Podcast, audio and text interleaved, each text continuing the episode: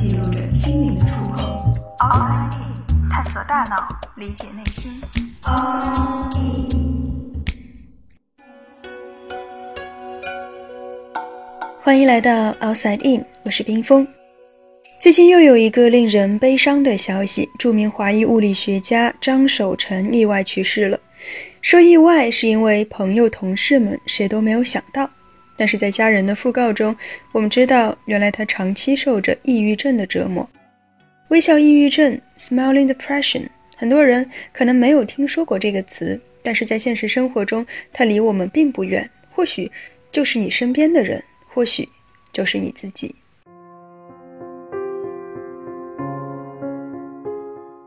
在心理学中，微笑抑郁症它有一个非官方的定义。就是表面上看起来乐观开朗，内心却非常消极和抑郁。为什么是非官方呢？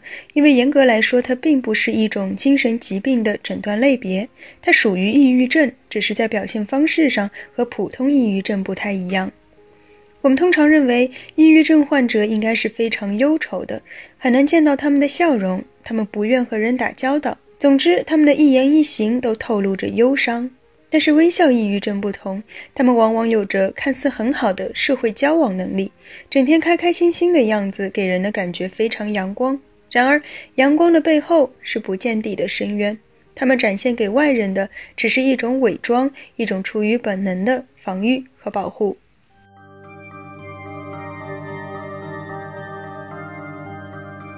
和那些什么都摆在脸上，看起来就郁郁寡欢的人相比，微笑抑郁症患者更难以被发现。有时候，甚至连他们自己都会被骗过。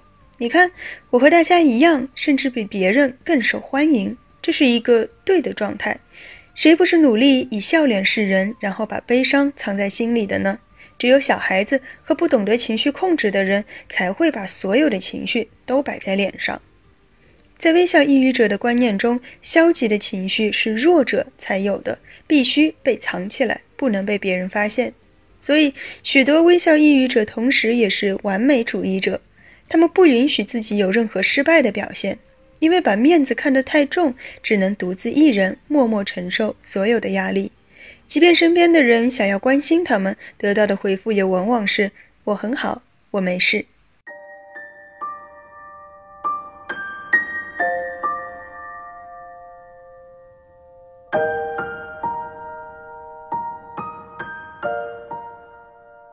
有时候，他们是真的觉得自己可以扛下来，因为只有自己扛下来，才能证明我是强者。很难说这是好事还是坏事，因为这样的处理方式的确让他们赢得了众人的赞赏，有时也会让他们自己感到信心倍增。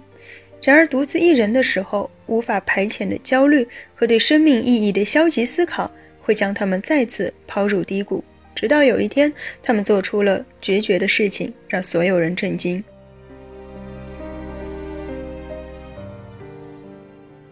有很多理由可以让人们选择用微笑的方式来掩藏抑郁。我是一个公众人物，我必须塑造积极向上的形象，在别人眼里我什么都有了，他们才不会相信我有抑郁。不，我不能被贴上抑郁症的标签，不然别人该怎么看我？是掩藏还是表露，这是每个人自己的选择。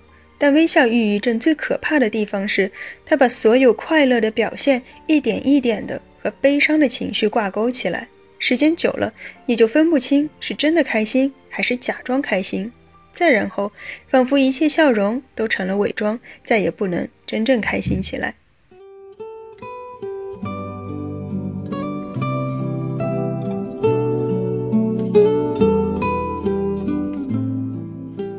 美国斯坦福大学和加州大学伯克利分校的教授们曾经分析过两种情绪管理的策略，一种是认知重评，也就是我们通常认为的健康的情绪管理方式。当我们遇到负面情绪的时候，首先要理解自己的情绪，然后重新进行梳理、进行评估，通过调节我们对于这个事件的看法，来达到调整情绪的效果。举个例子，比方说某一次考试你没有考好。在拿到考卷的时候，心里肯定是非常难过的，所以，我们首先要接受自己难过的情绪，难过是有道理的，不难过才怪呢。然后仔细分析一下考卷，把错题再捋一遍，将这次考试看作是发现问题、巩固学习的一次机会，这样就可以以一个积极的心态来迎接下一次的考试。而另外一种情绪管理策略呢，就刚好相反，我们把它叫做表达抑制，就是说我们刻意的去抑制将要发生或者正在发生的情绪表达行为。还是刚才考试没有考好的例子，在拿到考卷的那一刻，万念俱灰，心情很沮丧。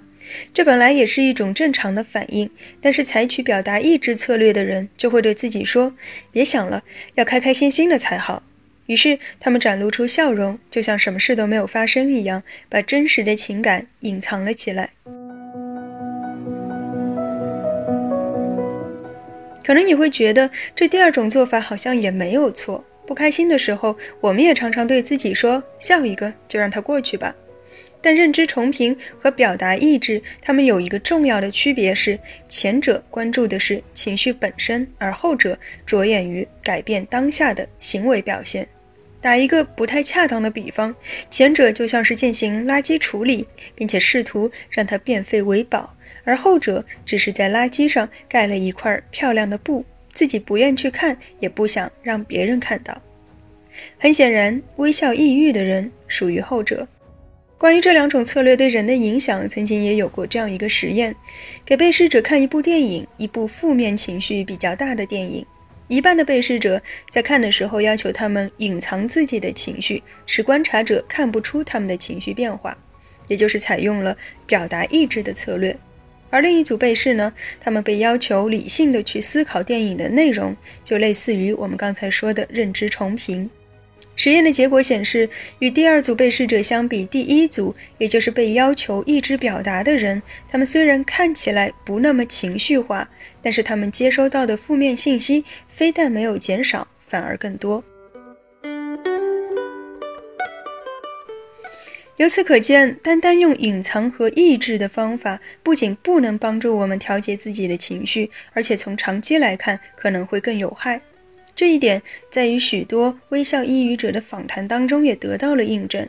他们常常会有这样的感觉：我的外在和内在是不一致的，我是不真实的，别人看到的并不是真正的我。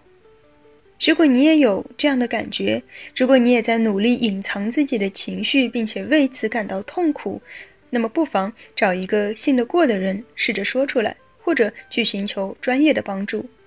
如果你发现身边有朋友可能是微笑抑郁者，你也不要总是叫他开口，他不愿意说，那我们就默默地陪伴着。当他想说的时候，我们安静的听，不做任何的评判。陪伴与支持会带领他们重新找到安全的地方。